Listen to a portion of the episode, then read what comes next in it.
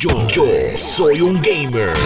La gente de Xbox y Square Enix acaban de anunciar que el videojuego Marvel's Avengers va a estar llegando este próximo jueves 30 de septiembre a Xbox Game Pass para PC, consola y cloud. Esto significa que vas a poder disfrutar de este título no importa la plataforma en que tú regularmente juegues Xbox Game Pass, incluyendo tu celular, ¿ok?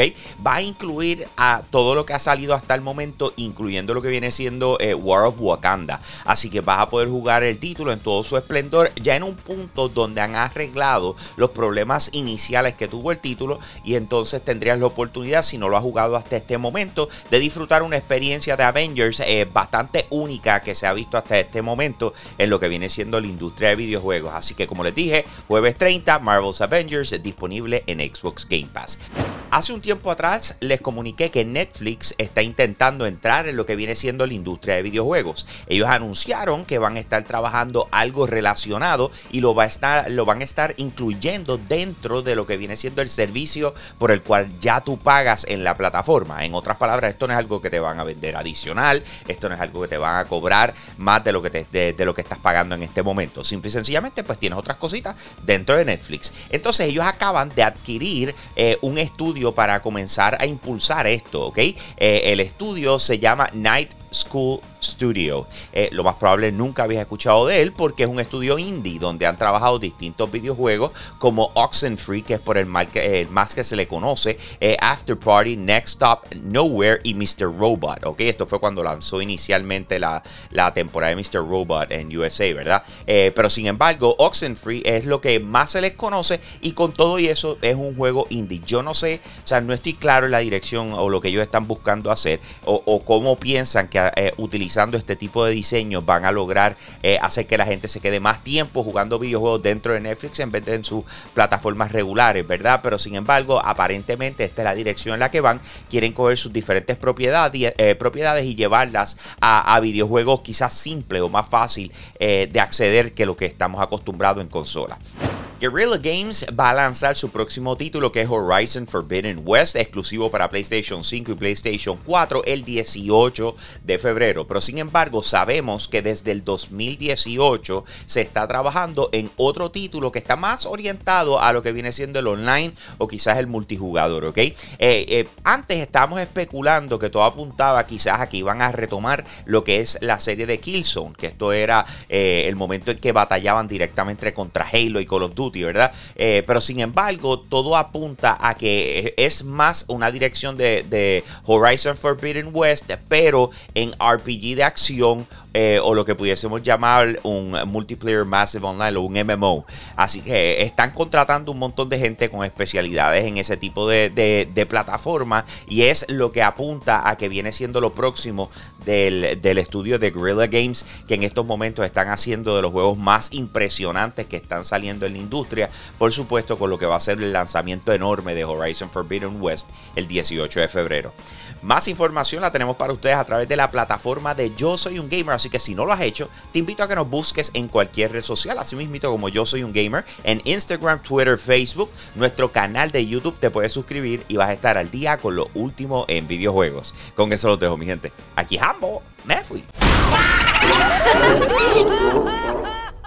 Hey, gracias por apoyar lo más caliente diario de Yo Soy un Gamer. Te invito a que pases por patreon.com slash Yo Soy un Gamer, escojas uno de los tres tiers que están disponibles y de esa manera tú sigues apoyando lo que es el contenido espectacular de nuestra plataforma. Si ayer te perdiste lo más caliente, vamos con el replay ahora. Yo, soy un gamer. Nintendo está llevando sus propiedades a otro nivel, llegando a un partnership con la gente de Universal Studios eh, para lanzar lo que viene siendo el Super Nintendo World. En el caso de Japón, en Osaka, ellos pues abrieron en marzo lo que fue el Super Nintendo World. Obviamente lo han tenido que cerrar, abrir, cerrar, abrir a consecuencia de lo que viene siendo el COVID. Sin embargo, están anunciando que van a estar lanzando o expandiendo lo que viene siendo este parque eh, para el 2024 con Donkey ¿ok?